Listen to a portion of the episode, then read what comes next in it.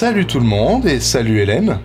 Hello Alors aujourd'hui, on s'est un peu creusé la tête, on s'est dit de quoi est-ce qu'on va parler.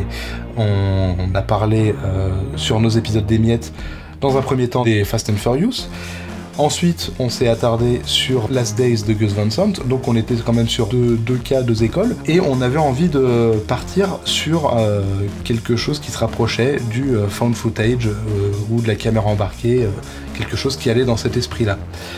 vous saurez bientôt pourquoi donc voilà, et euh, finalement notre choix s'est arrêté sur Beyond the Infinite Two Minutes euh, de Junta Yamaguchi, qui est un film japonais qui est une comédie de science-fiction.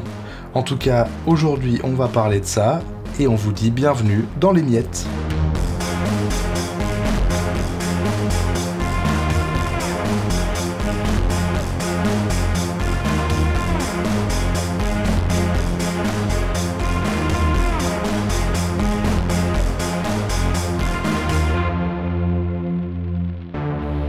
Alors, pour commencer, euh, ce serait pas mal qu'on raconte un peu l'histoire du film. Euh, donc, tout simplement, le film commence alors que Kato, le directeur d'un café, découvre que son ordinateur montre ce qu'il se passe deux minutes dans le futur, à partir d'une télé qui, elle, se trouve dans le café et qui a accès à ce qui se produit deux minutes dans le passé. Euh, donc avec l'aide de ses amis, il finit par apporter l'ordinateur face à la télévision, ce qui va créer un effet Drost, donc on vous en parlera un peu plus, c'est une espèce d'effet Vashkiri, euh, qui permet de voir de plus en plus loin dans le futur et de faire communiquer différents niveaux de temps. Alors, dis-moi Hélène, qu'est-ce que t'as pensé de ce film? J'ai beaucoup aimé. Euh, j'étais déjà très intriguée par la technicité du film parce qu'il est commercialisé, il est vanté comme un film filmé en un seul plan séquence. Bon, ça, on a l'habitude, c'est pas la première fois que des films sont popularisés avec cet argument de vente. Je vais briser les espoirs tout de suite, c'est pas un film en un seul plan séquence, même si pour les yeux non aguerris, ça se voit pas. On sent clairement qu'il y a quelques coupes et que pour des raisons inhérentes au scénario, que plusieurs caméras ont été utilisées pour filmer les différents dispositifs. J'étais d'abord attirée par cette technicité parce que c'est quand même un défi, les plans sont très longs, même si on a quelques-uns, j'étais très étonnée que ça démarre aussi vite en termes d'intrigue, et ça m'a beaucoup plu en ce sens parce que le rythme est vraiment effréné. Ce qui est très impressionnant parce que le film est tourné en tout et pour tout dans quatre lieux. Euh, le café, la cage d'escalier, l'appartement du personnage principal et l'appartement d'un autre personnage féminin.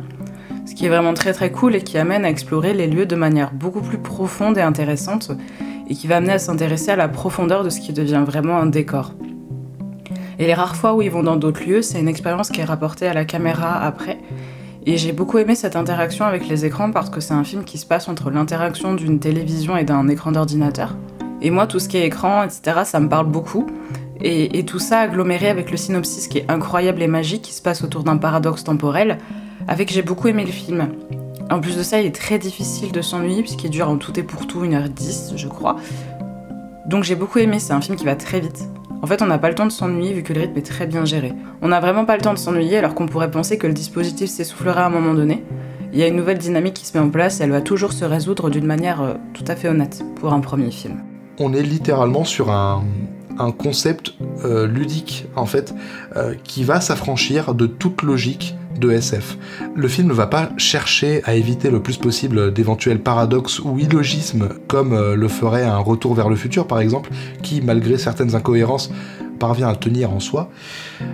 Ici, on a vraiment un film qui dit ok, notre concept c'est ça, on sait qu'il a aucun sens, mais nous, ce qui nous intéresse, c'est de jouer avec cet effet, avec ces, avec ces écrans qu'on va mettre face à face, et avec ces différents niveaux de temps et de lieu. Et c'est ça en fait qui en fait un film ultra euh, satisfaisant, jouissif et, puis super fun, c'est vraiment amusant. Surtout que, à la manière, j'ai envie de dire, d'un jeu vidéo, le film euh, prend son temps pour euh, développer son concept. C'est-à-dire qu'en fait, il va y aller par paliers. Au début du film, on, on, découvre tout simplement que de l'écran qui se trouve dans son appartement à l'étage, il arrive à communiquer avec l'écran qui se trouve dans le café. Donc pendant quelques allers-retours. On va pas arrêter de faire des allers-retours entre l'appartement et le café. Et alors, on va euh, découvrir comment fonctionne ce concept. On va euh, apprendre avec eux comment est-ce qu'ils peuvent l'utiliser. Et en fait, petit à petit, ils vont rajouter des choses. C'est ça que j'ai trouvé amusant, c'est que on commence comme ça. Ensuite, on justement, on va jouer avec cet effet Drost, donc euh, de, mettre les deux écrans l'un en face de l'autre. Et après, on va ajouter de l'enjeu par rapport à ça. Et, euh, et je trouve que c'est vraiment bien pensé pour maintenir l'intérêt du spectateur et quelque part au bout d'un moment même maintenir la tension finalement. Oui, j'ai trouvé que c'était vachement intéressant de ce point de vue-là parce qu'on a vraiment ce qui m'a surprise, c'est qu'on se pose souvent la question, depuis qu'on a des films sur les voyages dans le temps comme Retour vers le futur, de ce qui se passerait si on devait croiser soi-même dans le futur ou dans le passé. Est-ce qu'il y aurait un choc émotionnel important qui ferait péter un câble à la personne? Et c'est pas du tout le cas ici. Il y a une forme de curiosité d'abord quand le personnage principal voit son, son lui du futur et quand il lui donne des indications, il les exécute très docilement. Et il y a une forme d'émerveillement de la part des autres personnages à partir du moment où ils commencent à comprendre ce qui se passe dans l'écran de la télévision, qui est donc dans le café, et dans l'écran de l'ordinateur, qui est dans la chambre du personnage principal. Et ils sont très excités à l'idée de voir comment ça fonctionne et de tester des choses. Il y a ce côté très comique de répétition, très théâtre de boulevard, où ils vont faire des allers-retours entre la chambre et le café, de manière absolument absurde et illogique, pour essayer de jouer à la fois le passé et le présent. Et en fait, physiquement, pour des raisons très simples de budget, les personnages se croisent absolument pas, sauf à travers les écrans. Et en fait, ils parlent pas avec eux-mêmes, mais avec une image d'eux-mêmes qui est dans un espace-temps propre et considéré uniquement à partir de la position d'où on se place. Et en fait, on délaisse très vite la logique du scénario parce qu'elle est en vérité absente, il y a énormément d'incohérences. Et si on s'arrêtait là-dedans, déjà, je pense qu'on finirait pas le film et qu'on passerait à côté de beaucoup de choses. Et, à côté de tout cet aspect, comme tu dis, de jeu vidéo qui apparaît comme une espèce de map dans laquelle les personnages vont se déplacer peu à peu et dans les lieux de laquelle ils vont progressivement retourner pour explorer des choses auxquelles ils n'avaient pas touché ou qu'ils n'avaient pas vues, comme si ces choses ne pouvaient être, comme dans les jeux vidéo, activées qu'à partir d'un certain moment du jeu. Et il y a tout ce casse-tête, paradoxe, cette espèce de tunnel, de cube, de Rubik's Cube qui est causé par les écrans, à partir du moment où ils comprennent qu'il faut les mettre l'un en face de l'autre pour créer un paradoxe temporel, et même ça, ça les éclate. Même au moment où ils s'attirent des ennuis par rapport à ça, la scène est drôle. Tout est très poussé à l'extrême, et comme tu dis, c'est une comédie de science-fiction, et dès que tu poses ton cerveau et que tu t'essaies pas de comprendre comment fonctionne cette histoire de voyage dans le temps, mais tu t'éclates en fait. Parce qu'il y a le jeu des acteurs, il y a le jeu ludique, et tu vois en fait que ça les éclate de passer d'un lieu à l'autre donc du futur au passé, du passé au futur, et on vit les choses avec eux. Notamment quand ils essaient de faire des trucs traditionnels, genre participer à des tirages au sort, essayer de poser des questions culture générale. Et quand il y a des couacs, parce qu'il y a des couacs, le futur avait promis un truc à quelqu'un du passé qui finalement n'a pas eu lieu, mais il se passe autre chose. Et en fait, alors que ça pourrait tourner en rond très vite, on est finalement surpris agréablement par la candeur et la curiosité, l'émerveillement perpétuel des personnages. Effectivement, c'est vraiment c'est une bande de gamins euh, et, c'est ça qui les rend aussi attachants, en fait. Parce qu'en plus, mais qu'est-ce qu'ils gueulent Tout le long du film, ils, ils, font que crier. Quand ils rient, ils font tout à volume maximal. Ils rigolent, ils crient, ils se crient dessus, ils s'appellent, ils s'envoient chier. Enfin, ça, ça crie tout le temps. C'est ça. Alors, soit, euh, soit t'es pas dedans et ça devient tout de suite insupportable. parce que tu ne peux pas regarder une histoire dans laquelle t'es pas investi où ça gueule autant, soit au contraire, justement, t'es euh, aussi investi qu'eux et, euh, et surtout bah, tu, tu prends du plaisir à découvrir ce que eux sont en train de découvrir, et là, mais tu fais partie de la bande en fait. Tu fais vraiment partie de la bande. Oui, parce qu'ils t'emmènent euh, avec eux. La, la caméra t'emmène avec eux. Bah c'est littéralement. Absolument, littéralement, c'est ce qui se passe, c'est qu'à chaque fois où, qu'on aille, ils nous emmènent avec eux. Et, et puis c'est vraiment sa force en fait, le fait que le film ne dure qu'une heure dix. Comme tu le disais, en fait, le film pourrait facilement tourner en rond. Et, finalement, on, est, on est loin de ça parce que on explore les divers concepts, on amène deux éléments d'enjeu, deux, deux enjeux euh, particuliers euh, à un moment donné. Et après, c'est plié. On, a fait, euh, on, a raconté notre histoire et vous avez passé un moment sympa. Et en fait, c'est ça qui me plaît. C'est pour ça aussi que, que ça m'intéressait de parler de ce film. C'est que on donne beaucoup d'attention à l'idée d'avoir de, de, regarder un, film avec une mise en scène extrêmement travaillée ou un scénario euh, blindé de sens. Mais ce film-là nous rappelle que parfois, euh, le cinéma doit être ludique. Il n'y a pas de honte à, prendre du plaisir devant un, cinéma aussi, euh, aussi amusant. Et, et c'est ça qui me plaît, c'est qu'en fait, que ce soit du côté, euh, que ce soit derrière la caméra que euh, à l'écran, euh, on a vraiment une bande de potes qui s'éclatent parce qu'on sent que on sent que le film semble être un film de potes ultra bas budget c'est c'est tourné en, quelques jours et, et, on sent en fait que je pense qu'il y a eu beaucoup de plaisir je pense qu'il y a vraiment eu beaucoup de plaisir à tourner ce film et je trouve que ça se ressent Clairement, clairement. Et le processus de création est intéressant parce qu'ils n'ont pas tourné ça en une seule fois et après terminé. Le film a été tourné en une semaine, édité de manière à ce qu'on le perçoive en un seul plan séquence. Et en fait, il a été tourné pendant les heures de fermeture d'un véritable café qui était ouvert à ce moment-là. Un café de Kyoto. Et donc, il pouvait le tourner que de nuit, parce que l'action se passe le soir, et il pouvait le tourner que quand le café était vide de ses clients et de ses employés. Donc, il tournait entre 6h du soir et 6h du matin. Et j'avais lu une interview du réalisateur qui expliquait qu'ils étaient mais crevés en permanence et qu'à partir de 2h du matin, tout le monde était cuit et que c'était à ce moment-là que ça partait complètement en sucette et que tout le monde se relâchait et que ça terminait en espèce de soirée complètement folle avec des jeux de mots, des jeux tout courts qui laissaient l'occasion à la complicité des différents comédiens parce que c'est des comédiens de, théâtre euh, leur laisser l'occasion d'exprimer tous leurs petits grains de fantaisie en fait. Et je trouve que c'est un film doux en fait je sais pas comment le dire autrement, c'est. C'est ouais, quand tu dis c'est un film de détente en fait pour le coup. Euh, les critiques le rattachent pas mal au film Ne coupez pas de Shinichiro Ueda de 2017, donc la version japonaise, parce que évidemment il y a ce côté dispositif en un seul plan séquence, mais je trouve qu'il y a ce côté dans le processus filmique où t'as vraiment le côté c'est des gens qui sont proches les uns des autres, qui filment un truc très bas budget et qui se fichent bien que ce soit classe, plein d'effets spéciaux. Il y en a un un effet spécial à un moment donné dans le film, un effet de disparition basique qui consiste à filmer deux plans les uns sur les autres et euh, tu fais une surimpression et un rendu enchaîné. C'est le truc de base que, que t'apprends en école de cinéma au début, que t'as que dalle de matos. C'est le seul effet spécial du film. Euh, justement, en parlant de ça, euh, moi ce qui m'a impressionné, il faudrait que je revoie ce plan d'ailleurs, parce qu'il y a quand même un truc qui m'a un peu impressionné, c'est que pour faire ce plan-là, on est censé être en plan fixe, parce que sinon ça marche pas. Euh, sauf que tout du long, on est en caméra embarquée. Et euh, je trouve que c'est bien foutu euh, la, manière dont, dont, dont, ils sont débrouillés finalement pour que la caméra ne se, retrouve plus portée mais posée quelque part. j'ai même pas compris. Il faudrait que je revoie la séquence parce que j'ai pas pensé à revenir en arrière pour voir comment ils avaient fait. Mais mm. voilà, je trouve que je trouve qu'ils sont bien débrouillés parce que ça a beau être un effet simple, il faut quand même réussir à le mettre en place dans un contexte de caméra portée permanente. Euh, ce qui est quand même intéressant. Quoi. Je pense que si on veut décortiquer, on peut décortiquer. Ça peut être une photo tout bêtement avec une incrustation dessus. Je sais pas comment ça a été filmé parce que je sais qu'il a été filmé partiellement avec un téléphone, mais pas avec l'objectif du téléphone. Ils ont une toute toute toute, toute petite caméra qui est en fait collée au dos du téléphone. Et, ce, qui, était au dos du, téléphone filmait, et en même temps le téléphone filmait pour donner au réalisateur, qui est aussi le cadreur, l'unique cadreur du film, euh, le retour pour pouvoir diriger les comédiens. Et les plans sont très très fluides. Alors, est-ce qu'il y a un stabilisateur intégré à la caméra? C'est très probable, parce que le premier plan est d'une fluidité absolue.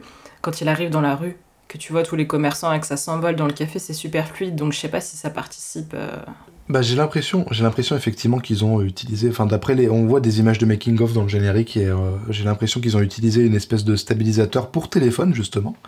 Euh, ça ressemble aux, petits Zayun ou DJI. Donc je pense que c'est ça, mais ça, ça m'intrigue vraiment ce, que tu me dis sur le, le fait qu'ils aient rajouté une caméra au dos du téléphone. Je comprends pas pourquoi ils ont, ils ont fait ça. Oui. Oui, c'est le réalisateur qui explique qu'il a scotché une caméra. En fait, il dit que c'est une caméra de la taille d'un Tamagotchi. Et en fait, il explique qu'il l'a collé sur la coque arrière du téléphone et que c'est ce dispositif qui filmait la matière du film. Mais que lui, il avait besoin d'un retour cam.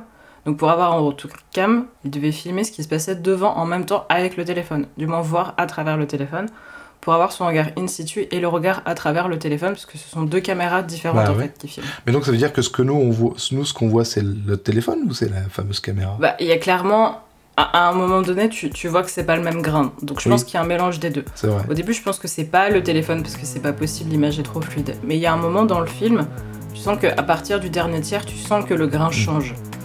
Donc peut-être que c'est le cas avant que j'ai pas remarqué, mais on voit à la fin du film qu'une vraie caméra a été utilisée pour filmer ce qui est retransmis sur les écrans de l'ordinateur et, euh, et de la télé. Donc je pense qu'il y a un mélange des deux. Après, faut dire que c'est vachement bien étalonné. Donc c'est compliqué de faire la différence entre les coupes et les différents dispositifs qui ont été utilisés. Mais à un moment donné, tu vois bien qu'il y a une différence de grain qui fait qu'à mon avis, c'était le téléphone. Et les plus fluides, c'était la Mmh, caméra. ouais. Faudrait vérifier, mais en fait, j'ai l'impression que si je cherche, je vais décortiquer un tour de magie et j'ai envie de rester dans mon innocence. Le seul moment où j'ai capté un- un- une différence de grain, c'est quand il, bah, quand il montre justement le- la fameuse boîte de chocolat Drost euh, pour expliquer euh, le principe justement des, des écrans. Et en fait, ça zoome extrêmement sur une boîte de chocolat là. Et là, Ah. pour le coup, c'est tellement l'image est tellement détériorée qu'elle en devient dégueulasse. Oui. Je sais pas pourquoi ils ont fait ça d'ailleurs, mais bon. Euh, mais à part ça, ouais, c'est vrai que j'ai pas, j'ai pas fait attention. Je me, je me suis pas rendu compte qu'il y avait différents grains. Mais d'accord, d'accord, d'accord. Peut-être. Euh, Peut-être. Mystère, mystère. Et euh, comme on parle de, de- justement de cette boîte de Drost, de chocolat Drost, justement, je voulais revenir sur cet effet qui transcende le concept en fait du film, et, et- et je trouve ça fantastique. C'est qu'à partir du moment où t'as les deux euh, écrans qui se retrouvent face à face, et que le mec explique qu'en gros, euh, alors pour préciser, pour les personnes qui n'ont pas vu le film, euh, parce que c'est vrai que nous, ça nous paraît évident, mais le fait de mettre les deux écrans face à face, ça fait un effet, euh, comme on l'a dit, de euh, vache qui. Euh, voilà, une espèce de Larsen vidéo, où en gros on a un écran dans un écran, dans un écran, dans un écran. Donc dans un des écrans, on voit euh, deux minutes dans le futur, plus deux minutes dans le futur, plus deux minutes dans le futur. Et l'autre, c'est l'inverse, on voit... Est-ce que l'autre, on voit deux minutes dans le passé, dans le passé, dans le passé ou pas? Non. Non, non, non, il y a un passé racine qui est en fait le présent par rapport au futur. Et c'est dans le futur en fait que se passe la diffraction, la mise en abîme des écrans. Et c'est pas logique. Et, c'est de la SF, c'est pas grave. Mais c'est pas logique parce que moi, ce que j'ai compris, ce qui m'a fait bugger, c'est ils arrivent à savoir quand est-ce qu'ils doivent réapparaître systématiquement devant l'écran. Et à un moment donné, c'est tellement diffracté, parce que c'est. On est sur une vingtaine de minutes à la fin. hein. Comment ils font Comment ils font alors qu'ils sont occupés par d'autres personnages qui s'immiscent dans la narration, comment ils font pour savoir qu'il faut y aller à ce moment-là? Sans aucun procédé de, chronomé- de chronométrage ou quoi, il y a rien du tout. Il y a rien, absolument rien qui montre le temps. Il n'y a pas l'heure sur l'ordinateur, il n'y a pas l'heure dans le café, il y a l'heure nulle part. Ils ont leur propre espace temporel. Ça va très vite, et puis après ils se séparent et chacun fait des trucs et tu sais pas pourquoi. Et il y en a qui se déguisent et ça a aucun sens. Il y en a un qui monte un tableau pour faire une blague, tu sais pas pourquoi ce tableau-là, pourquoi cette blague de merde, pourquoi, pourquoi, pourquoi, tu sais pas pourquoi. Et tu peux y répondre que en décortiquant le film en disant ouais c'est nul. Bah non, aucun intérêt en fait, non, c'est bien. Le film est fait avec très peu de budget, très peu de moyens techniques. Et d'ailleurs, figure-toi que c'est l'émergence d'un genre, un micro-genre du cinéma japonais, qui est le Nagama Washi, qui sont ces films tournés avec très peu de budget, qui sont filmés en un seul plan séquence, ou qui en tout cas donnent l'impression de l'être. Et moi je trouve que c'est super intéressant de pouvoir retourner aux sources, de retourner aux peu de moyens qui du coup décuplent la créativité de manière exponentielle. C'est incroyable. C'est ça, parce que justement, en fait, euh, si j'étais revenu sur cet effet euh, Drost euh, ou de Larsen vidéo, c'était justement pour, pour parler de la tension qu'ils ont réussi à mettre en place auprès du spectateur, dans le sens où, comme je l'ai dit, plus tard, après, il y aura euh, des enjeux qui vont se mettre en place, parce qu'il y aura des ennemis qui vont arriver, des, des antagonistes. Et ces Mm. antagonistes euh, n'apparaissent pas comme ça euh, d'un coup, ils apparaissent dans un premier temps dans l'écran qui, qui montre ce qui se passera, euh, je crois, 4 ou 6 minutes dans le futur, euh, à ce moment-là. Et c'est- fantastique parce que on a, à partir d'un- d'un- d'une simple idée de scénario, une simple idée euh, de, de- de jeu avec le spectateur, on, on- on a carrément une gestion des enjeux et de la tension, et, et c'est super créatif. Moi, quand je, quand je me suis retrouvé là-devant, j'avais le sourire aux lèvres et je, me suis dit, mais c'est génial. C'est génial parce que à partir de rien, c'est littéralement à partir de rien, on arrive à te créer des, choses qui sont nouvelles, qui sont fraîches. C'est super inventif. Oui, parce que du coup, on est dans un film qui va se spoiler lui-même en permanence. C'est quelque chose qu'on va voir dans d'autres films qui a rendu possible avec la musique, qui, quand elle va se présenter comme une force agissante, va par exemple dans les films d'horreur arriver avec un thème particulier qui va te laisser prévoir un truc. Et il y a de la musique dans le film. Assez peu, à vrai dire, euh, des nappes musicales à des moments clés du film, mais sans signification particulière, autre qu'accentuer la tension dramatique. Et on est sur un film qui va se spoiler ici visuellement. Va pas y avoir d'éléments musicaux qui vont te donner l'impression que quelque chose va se produire. Non, là, on va te montrer directement ce qui va se produire. Et ils se sont trompés tellement de fois à ce moment-là sur ce qui est possible d'arriver que tu sais plus si tu dois croire ou non ce qui se passe à l'écran, et tu te demandes s'ils ont fait une erreur à un moment donné. S'il y a plusieurs boucles temporelles qui essaient de se raccrocher les unes aux autres, à un moment donné tu peux même plus faire confiance au futur. Ce qui est normal, puisque personne ne fait confiance au futur, puisque personne l'a jamais vu. Et ils arrivent à un moment donné dans le film où ils peuvent même plus faire confiance au passé parce que systématiquement le futur prime sur le passé. Les gens du futur vont dire aux gens du passé comment ils doivent se comporter. Ça pose des questions profondes qui sont pas traitées parce que c'est pas le sujet du film. C'est vaguement évoqué à la fin avec les deux personnages, cette peur du futur, de l'incertitude, cette peur de mourir en fait, qui est naturelle, très ancrée, très simple. Et c'est tout. Et en même temps, on demande pas plus. Tu parles de, cette obsession qu'ils ont tout du long à euh, essayer de respecter la volonté de bah, d'eux-mêmes dans le futur. Et en fait, finalement, on a tout, le, tout le film, mais vraiment euh, tout le film, nous dit tout du long que euh, rien n'est écrit finalement. Parce que quand le futur leur, leur prédit quelque chose ou leur dit de faire quelque chose, parfois ça tombe complètement à côté.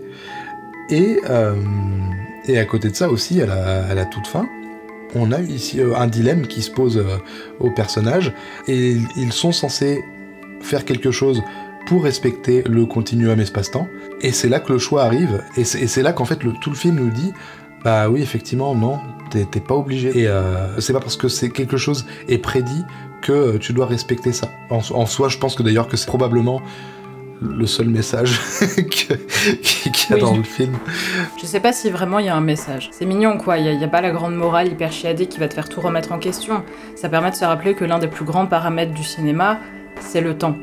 Et depuis plus d'un siècle, le cinéma est investi par cette question de voyage dans le temps. Et là, j'ai trouvé intéressant que, entre guillemets, il n'y ait pas de montage, même si si, il y en a. C'était Robert Bresson qui disait en parlant du montage qu'on faisait de la mise en ordre, qu'on filme les choses pour les mettre dans un certain ordre. Il aimait pas parler de mise en scène, lui. Et là, c'est clairement ce qui se passe. Il n'y a pas tant de mise en ordre, il y a un petit peu de montage, mais le temps se déroule. Et ces personnages, malgré le fait qu'ils consultent jamais de montre, de dispositifs temporels, ils ont conscience du temps. Ils sont en permanence en train de courir contre le temps, après le temps. Ce qui, si on veut filer la métaphore, est typique de la société japonaise finalement. Ils sont toujours pressés, et même après la fermeture d'un café, ils restent pris dans des trucs incroyables de mafieux et ici, on explore le système temporel qui est l'un des éléments les plus prégnants du cinéma depuis sa création, tel qu'on le connaît aujourd'hui. Et je trouve que c'est intéressant de le traiter de cette manière-là. Ça a déjà été fait, mais je crois que j'avais pas encore trouvé de film, et encore ne coupez pas le fait différemment, qui s'étire sur un semblant de plan-séquence qui se fait sur un système ludique, et qui en tout cas ne se prend pas au sérieux. Dans Ne coupez pas, il y a un plan-séquence de seulement 20 minutes, entre guillemets, et encore il y a probablement des coupes, et la plupart des autres films du genre de l'histoire du cinéma, c'est des films très écrits, fondés sur la répétition, c'est des films dramatiques. Ça s'est popularisé énormément dans les années 2000 parce qu'on a eu des caméras de plus en plus petites et de plus en plus de mémoire. Et on s'est affranchi, entre guillemets, de la pellicule. Donc on est sorti de la contrainte qu'on avait au temps de la pellicule. Et là, j'ai trouvé intéressant que ce soit pas repris par cette volonté du cinéma d'horreur à caméra embarquée qui nécessite de jamais s'arrêter de filmer pour témoigner d'un événement sordide. On regarde des personnages, on est avec eux, on est parfois un personnage soi-même, on sait pas trop où on est, et c'est pas important. Il y a un côté presque cartoonesque en conséquence. D'ailleurs, à la fin du film, les deux personnages évoquent le travail de Fujiko Fujio, un duo de scénaristes et illustrateurs japonais, qui sont célèbres pour la création de l'univers de Doraemon, qui est un chat robot qui est envoyé du futur par le petit-fils du héros pour limiter les impacts des échecs et des maladresses de celui-ci. Et là, je trouve intéressant que ce petit chat robot, ce soit en fait un ordinateur. Et en fait, ce qui est intéressant, c'est qu'on cherche pas à expliquer les choses. Il y a un semblant d'explication à la fin, qui fait vaguement tenir la narration debout, mais c'est tout. Et quand les personnages sont dérangés par d'autres personnages qui eux prennent les choses au sérieux, le personnage principal dit C'est pas moi qui ai installé le dispositif. Il était là comme ça au départ. Et le film commence directement par l'action principale, avec la découverte du dispositif. Et ce que je trouve intéressant, c'est que ce processus de paradoxe temporel, il est jamais expliqué. Y a rien qui laisserait prévoir qu'un truc pareil est en train de s'installer. Si tu lis pas le synopsis avant de voir le film, tu le vois pas venir. Tu sauras jamais qui l'a mis là. C'est jamais expliqué. Et c'est pas grave par rapport à ce que tu disais sur l'idée que, les films qui, ont cette démarche de faire un seul plan séquence tout en étant ludique et en amenant des jeux avec le spectateur, tu disais que c'était trop rare et voire euh, inédit. Et je suis assez d'accord parce que à la limite, moi, ce qui me vient en tête, c'est Hardcore Henry qui était, euh, alors si je me souviens bien, en un plan séquence, mais enfin moi que j'ai trouvé personnellement ultra chiant. Enfin, c'est pas inspiré du tout. Alors c'était jouissif, hein, ça, ça, ça bourrinait, mais, mais c'était pas du tout intéressant à regarder, je trouvais. Et du coup, j'ai pas du tout ressenti ça. À la limite, si vraiment je devais revenir en arrière pour trouver un, un film qui avait cette démarche et qui arrivait à m'investir et, et à et comment dire à me faire vraiment ressentir l'intérêt du plan séquence euh, par rapport à ce qui se passe sur euh, sur- sur le plateau, euh, c'est la corde de Alfred Ah Hitchcock oui. Euh, qui lui utilise à merveille justement euh, ce concept de plan séquence et qui en plus tu sais que c'est évident que ça a été choisi, ça a été décidé d'être fait comme ça pour amener ce côté ludique parce que à l'époque c'était tellement chiant. Une caméra ne pouvait pas tourner plus de, je crois, 12 ou qu- ou 14 minutes. En tout cas, il y avait pas mal de, pas mal de raccords euh, qu'on voit, on les voit passer derrière des, des meubles. Et tu, tu vois que le procédé était tellement complexe à l'époque. Pour moi, c'est évident qu'il y, voilà, il y avait cette volonté de. C'était pas juste pour les sbroufs, c'était vraiment pour euh, amener quelque chose dans la mise en scène et euh, Hmm. nous, nous euh, maintenir notre attention sur, sur ce qui se passe et essayer de scruter un peu ce qu'il y avait autour. Voilà, là- et là c'est c'est un peu ça que je ressens. Alors attention, hein, je dis pas que Beyond the Infinite Two Minutes autant de qualité que, la corde, euh, loin de là. Mais je me suis beaucoup amusé devant ce film, au- aussi bien que je me suis beaucoup amusé devant la corde de Hitchcock. Euh, petite précision, vous nous avez écouté parler euh, du temps et de la gestion du temps dans le cinéma durant tout ce podcast. Si vous voulez nous écouter encore plus parler de ce thème-là, euh, n'hésitez pas à aller écouter le podcast, le dernier podcast qui est sorti sur Last Days de Gus Van Sant, où on s'arrête euh, pas mal sur la manière de Gus Van Sant euh, de gérer le temps dans ses films. En tout cas, bah, je pense qu'on a un peu fait le tour du film. hein. Je sais pas ce que t'en penses. Absolument. Père. Donc en tout cas, n'hésitez pas à aller le voir. C'est disponible sur Shadows, au même titre que Ne coupez pas, euh, qui est aussi sur Shadows euh, actuellement. Qui sont deux, euh, deux films euh, ultra agréables à regarder, qui sont pas longs et qui sont Très drôle. Vraiment, vraiment très drôle. absolument. Donc euh, en tout cas, merci à toi Hélène d'avoir euh, pris du temps pour parler de ce film avec moi. Avec plaisir. Et on vous dit à la prochaine. Pour les miettes. Non, pour la galette. Oui, c'est vrai. c'est déjà la semaine prochaine. Et À oui, la semaine prochaine pour un épisode incroyable et magique. absolument. On sait pas de quoi on va parler. Non, je déconne. On sait. Si, on n'est pas pro. On n'est pas Pardon, pro. on n'est pas pas pro. On n'est pas pro. On n'est pas pro. Allez, à bientôt. À bientôt.